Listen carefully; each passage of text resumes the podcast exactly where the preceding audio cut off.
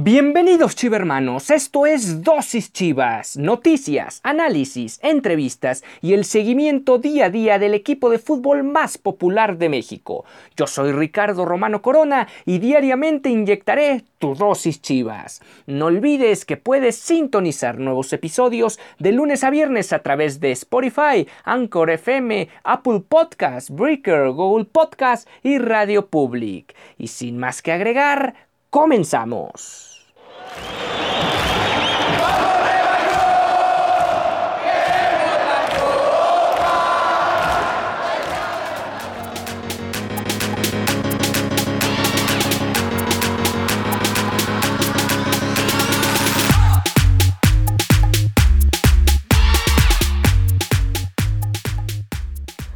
¿Qué tal? Esto es Dosis Chivas, es la emisión del martes 25 de agosto.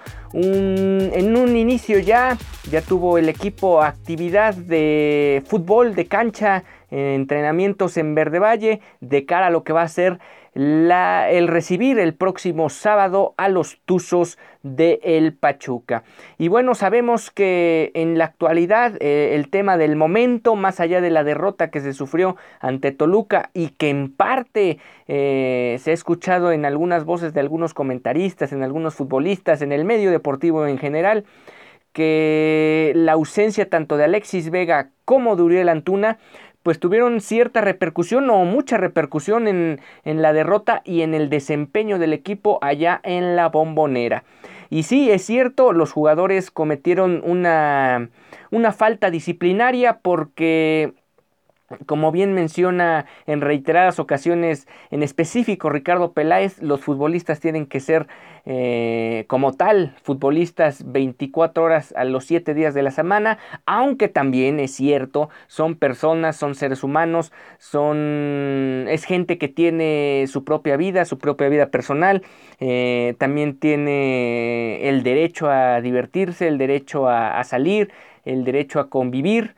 Eh, aunque también hay que considerar las circunstancias, el momento que se está viviendo, no solo en Guadalajara, no solo en Jalisco, no solo en el país, sino en todo el mundo, con el tema del coronavirus. Y de alguna manera los actos eh, no se acercan, no están cercanos a lo más asertivo que uno podría esperar en estos momentos donde se trata de distanciamiento, de poco contacto físico, de no reuniones y de evitar eh, pues convivencias más allá de lo estrictamente que tenga que ver con actividades esenciales o con temas de trabajo, como es el caso de estos futbolistas que al final son empleados del Guadalajara, más allá de que sean futbolistas y jueguen por muchos de ellos por una pasión, eh, no deja de ser su trabajo y necesitan estar o requieren estar al 100% comprometidos. Es por ello que la directiva los mandó, bueno, los apartó por ahora indefinidamente del plantel. Eh, esto significa que Víctor Manuel Bucetich no ha podido entrenar con ellos hasta donde se tiene conocimiento y veremos, veremos. Aquí el tema de, la emisión del día de hoy es poner una balanza eh, de la situación. ¿Qué tanto... Eh, qué, qué, ¿Cuál es el castigo justo para estos jugadores? ¿Tienen que irse nada más con el partido de Toluca? O sea, perderse ese duelo y con eso es suficiente para, para, para redimir todas las pifias que han cometido estos jugadores. O sea, con, con haberse perdido el partido en la bombonera es suficiente. Tiene que ser un castigo mucho más severo. Hay personas que consideran que tienen que ser eh, cuatro partidos, una situación todavía más ejemplar. Eh, tiene que ser una situación eh, muy ejemplar, o sea, todavía más ejemplar, o eh, con esto fue más que suficiente, o que será un partido más, no sé, es una, toda una situación completamente complicada, compleja, no es fácil de dictaminar cuál sería el, el castigo correcto o el castigo exacto para cada uno de estos jugadores. Incluso es posible que no exista el castigo exacto. Más que nada tiene que ver con los propios protocolos y los lineamientos que tengan y los reglamentos que tengan dentro de la institución. Si el reglamento dice este tipo de actividades se tienen que em, castigar con dos semanas separados del plantel, pues serán dos semanas y no tiene mucho que ver la opinión de los demás. Ahora, eh, hablando estrictamente, obviamente, bueno, estricta en el sentido estricto y obviamente en el tema de con el carácter de disciplina y todo esto lo que tiene que ver más allá de, lo, de lo, deportivo, pues es un hecho que, que el Guadalajara em, tendría que de alguna manera ya no, no sentar un precedente, porque muchas veces se ha hablado de, de, sentar un precedente y de que las cosas ya queden claras entre, entre, entre, los, entre los jugadores, entre la, la, directiva, entre que esto no tiene que volver a ocurrir en salir a, a tener una fiesta, el no estar plenamente concentrados o comprometidos con, con su labor y porque esto se ha, eh, se ha, repetido a lo largo del tiempo y eso ha sido muy muy complicado de, de llevar, o sea, eh, no ha sido nada sencillo ni para Ricardo Peláez, ni para Néstor de la Torre en su momento, ni para Mariano Varela, ni para el mismo Puente Junior. Ha habido muchos, muchos entrenadores que han estado, eh, entrenadores y directivos que han estado ahí al mando del Guadalajara y ninguno ha podido erradicar este tema de indisciplinas o de fiestecitas que hasta cierto punto y lamentablemente es común entre los jugadores de la plantilla del Guadalajara. Y no es específico con Vega o Antuna han sido varios los que han estado involucrados. El mismo máximo goleador histórico del Guadalajara alguna vez terminó eh, detenido por la policía allá en Guadalajara junto con su compadre el Venado Medina en alguna juerga que hayan tenido durante su paso por el Guadalajara. O sea, incluso si estamos hablando del máximo goleador del Guadalajara, con muchos, muchos otros ha pasado. Ahí están las fiestas de la Chofis en, en las albercas. Eh, recuerdo alguna que otra de Carlos Salcedo. Eh, Marco Fabián, ni se diga, otro de los que era regular, este, paparachado por las notas rosas. En fin, ha sido un, gran tema en el Guadalajara. No se ha podido encontrar una solución. Entonces, eh, el castigo también y la manera en que se proyecta hacia el grupo es fundamental porque sí puede sentar un precedente, pero como tal también hay que reconocer que esto lleva varios años sin poderse erradicar en el Guadalajara. Eh, desde mi punto de vista me parece que tendrían que irse al menos otro partido. Eh, más allá del tema, y ahorita nos metemos al tema futbolístico de cómo, cómo lo vemos desde acá la situación para Bucetich y su cuerpo técnico, pues es un hecho que sí el castigo tiene que ser mucho más severo para que para que pese. Eh, en la NFL en particular, por ejemplo, cuando ocurren este tipo de actitudes, pero ya está presupuestado en un reglamento, aquí me parece que no es, no es tal. Eh, los jugadores pierden su derecho a salario, pero también es algo que se firma desde un principio, eh, en un inicio, o sea, sería complicado ahorita, incluso hasta podría ser ilegal. Eh, privarlos de su salario los jugadores, lo que sí se puede hacer de las multas económicas, pero al final se sabe que por más que sea una multa gigantesca que a lo mejor a todos los mortales nos parezca mucho dinero, para ellos puede ser cualquier cosa y al final pueden seguir cometiendo este tipo de indisciplinas o de relajamientos en su, en su actividad como deportistas de alto rendimiento. En fin, veremos qué acontece en la semana. Por ahora siguen separados del plantel. Veremos hoy martes eh, si si llegan a aparecerse por ahí o si están entrenando aparte en las mismas instalaciones pero fuera de, del tema de la plantilla. Es, es un tema un tanto complejo. Veremos, veremos cómo lo va manejando Víctor Manuel Bucetich. Y ya entrando al tema estrictamente futbolístico, pues yo ya lo mencionaba ayer, lo de Vega es terrible. Eh, ha tenido un Guardianes 2020 para el olvido prácticamente inédito, es incluso la, la palabra más adecuada porque se ha perdido completamente el torneo, solo ha tenido los minutos contra Bravos de Juárez. Vamos a una pausa y volvemos con más información con respecto a estos dos jugadores que han dado la nota por encima incluso en algunos diarios de lo que fue el partido ante Toluca.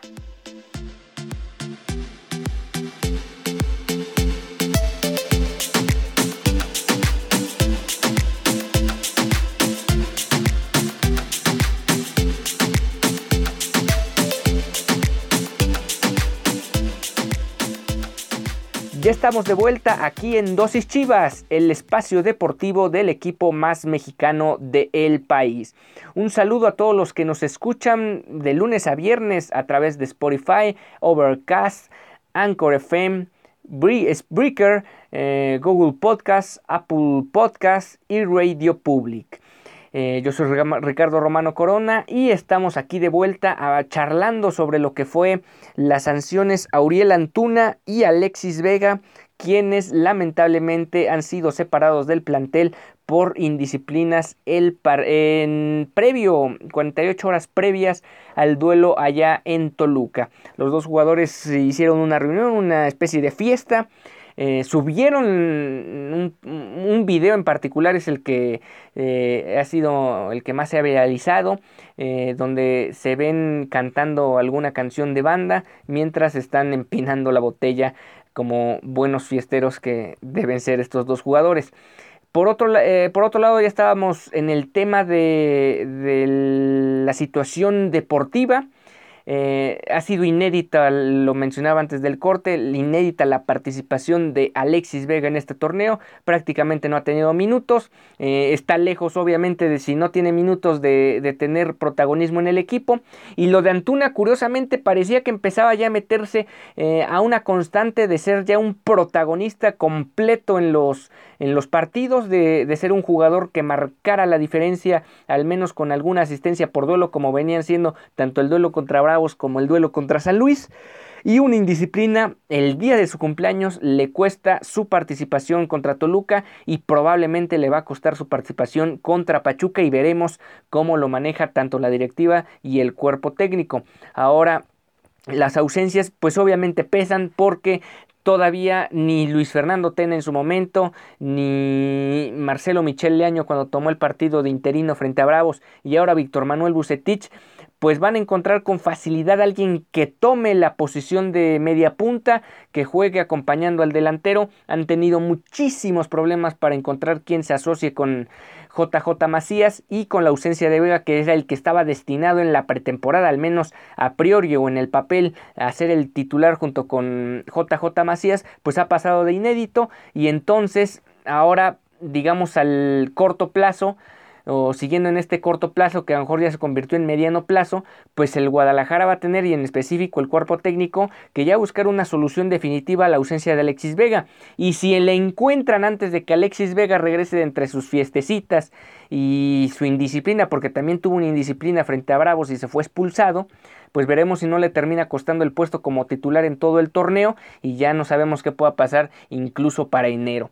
Y lo de Uriel Antuna, pues sí, en cierta forma son hasta, hasta eh, de cierto modo casos, un caso distinto al de Alexis Vega, porque Alexis Vega ya lleva más tiempo en el equipo, sigue sin todavía explotar a plenitud lo que uno esperaría de este jugador cuando llegó procedente precisamente del equipo de, eh, de, de, Toluca. Y de alguna manera veremos cómo lo maneja eh, Bucetich esa parte con un jugador que ya, ya llevaba tiempo en, la institución. Antuna recién llega, todavía ni siquiera digamos cumple un torneo completo con el equipo, recordando que el clausura 2020 se suspendió, se canceló. Entonces lo de Uriel Antuna hasta cierto punto podrías esperarlo un poco más para que empiece a, empiece a rendir, aunque él sí tiene un inconveniente. Cuando llega al equipo, el técnico Luis Fernando Tena no lo toma en cuenta, sigue confiando en los jugadores que ya tenía y en un principio no estaba, no estaba tomado en cuenta para formar parte dentro de, del once titular de Luis Fernando Tena. Poco, poco a poco, conforme fueron avanzando los partidos, fue demostrando su calidad, fue demostrando las características que incluso al propio entrenador de la selección mexicana, el Tata Martino, le convencen tanto que lo tiene de titular eh, en la gran mayoría de los minutos de la Copa Oro de los y en ese, en, en ese aspecto pues Antuna podría también ver mermada sus posibilidades de ser titular al corto slash mediano plazo dentro del equipo, porque ahí sí podría encontrar más variantes o un poco menos de, problemas como si está aconteciendo con la media punta. Por un lado ahí está Jesús Angulo, eh, en otro sentido Brizuela puede jugar a pierna cambiada, eh, también está el tema de que el Chelo Saldívar es un jugador que suele botarse a la banda y no tendría ningún problema ya sea que se votara al lado izquierdo y Brizuela jugara a, pierna cambiada o viceversa, fuera el que se votara hacia el lado izquierdo, etcétera. O sea, e incluso al mismo Chicote Calderón ya en una situación como de plan B o C, bueno, es una alternativa, o sea, no necesariamente que sea mm, de menor éxito, puede también terminar jugando esa posición como eh, volante eh, extremo por el lado izquierdo. Veremos, veremos cómo lo va ajustando Víctor Manuel Bucetich, pero de alguna manera, tanto en el plano disciplinario, en el plano económico y en el plano deportivo, a estos dos jugadores les está costando y les puede costar todavía bastante esta, este, no sé si llamarlo chistecito, pero esta irresponsabilidad, vamos a dejarlo ahí, esta irresponsabilidad que tuvieron el viernes pasado. Vamos a una pausa y volvemos con novedades del equipo. Vamos a, hablar un poco de las declaraciones de Víctor Manuel Bucetich y también algo que ha estado en boca de algunos aficionados Chiva, las, la pifia que tuvo Toño Rodríguez en el partido frente a Toluca, que siempre teniendo un, un portero de muy buen nivel como Gudiño en la banca, pues genera estas dudas y genera esta polémica. Vamos a una pausa y volvemos.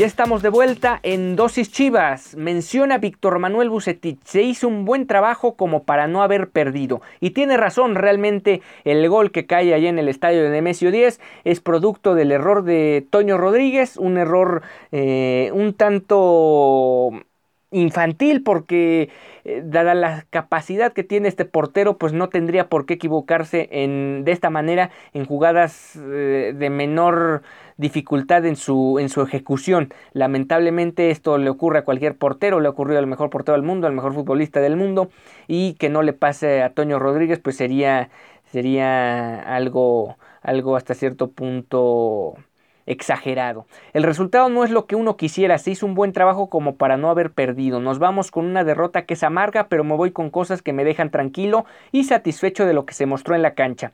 ¿Qué es estas cosas que lo pudo haber dejado tranquilo y satisfecho? Probablemente que el equipo ya no se ve tan frágil a la hora de que lo desdoblan a velocidad cuando le ganan la partida en contragolpe los equipos rivales es cuando el Guadalajara se ha visto en muchos problemas. En este caso, casi todas las jugadas se pudieron resolver con solvencia. Hubo una, una sola jugada en el primer tiempo donde más que nada fue un error garrafal de Miguel Ángel Ponce que retrocede el balón y lo termina cediendo al adversario, donde se genera la jugada más importante del Toluca en el primer tiempo. Pero hasta cierto punto ese es un error individual, no como tal algo del esquema que estuviera fallando como si estaba aconteciendo con, eh, con Luis Fernando Tena, donde eh, escaseaba la coordinación, lo mencionábamos aquí en este espacio, la coordinación entre los, los dos defensores centrales, pareciera que cada vez empiezan a acoplar mejor y destacarlo de Irán Mier, que cada vez se ve un jugador mucho más solvente ahí como líder de la defensa.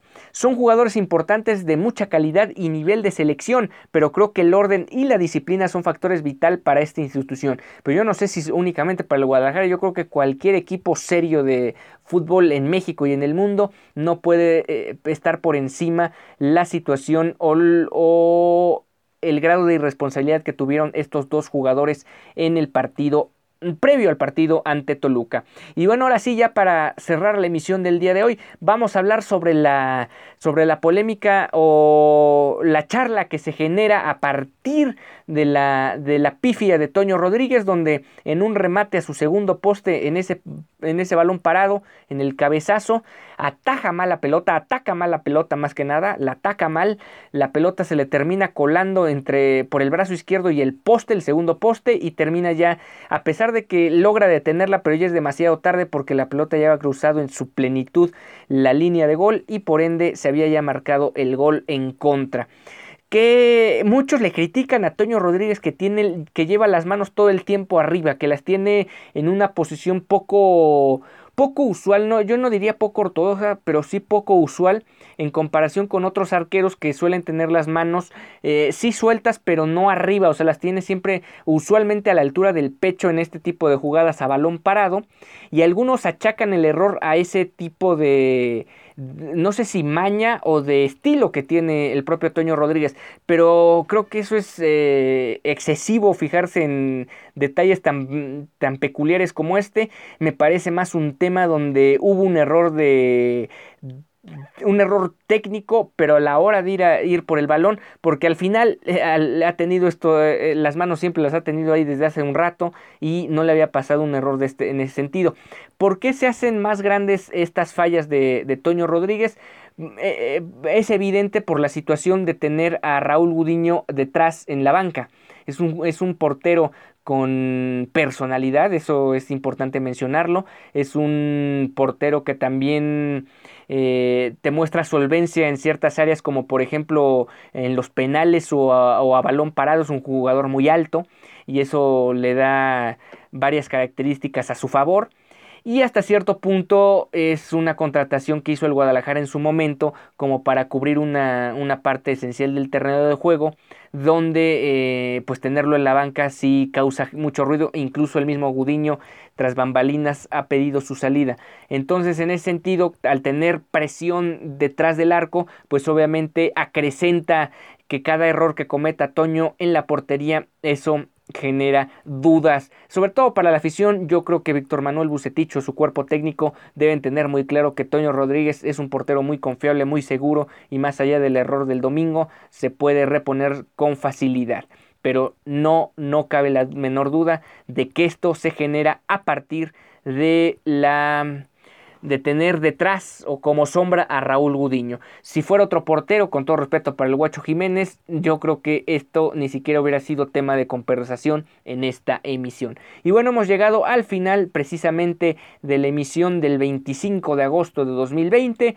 Eh, nos vemos el día de mañana, ya iremos hablando sobre lo que va a ser el duelo ante Pachuca el próximo sábado, además de alguna que otra sorpresa que les tenemos aquí en Dosis Chivas. No olvides que puedes sintonizar nuevos episodios de lunes a viernes a través de las plataformas de Spotify, Anchor FM, Apple Podcast, Google Podcast, Overcast, Breaker y Radio Public. Nos vemos el día de mañana. Hasta entonces.